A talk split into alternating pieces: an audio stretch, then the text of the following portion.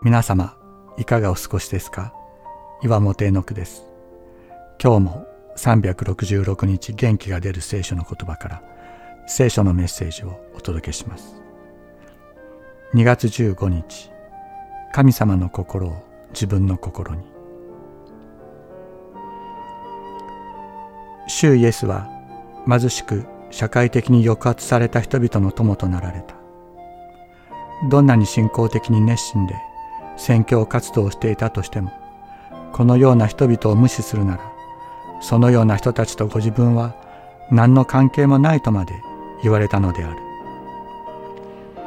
そして貧しく病に倒れ社会的に苦しめられている人のために行った愛の技は主イエスご自身に対して行った愛の技なのだと。信仰は考え事ではない。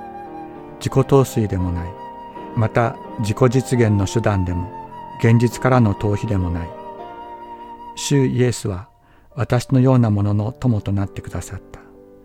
私も主イエスが大切にしておられる方々の友となろう。これなしには信仰は空虚で虚しい。私が持っているものを差し出そう。そのために私も手を使って働こう。天の神様は今に至るまでずっと働いておられる。すべての人に食べるものと着るものを与えるために、このお方のお心を自分の心とし、このお方の働きを自分の働きとすることができますように。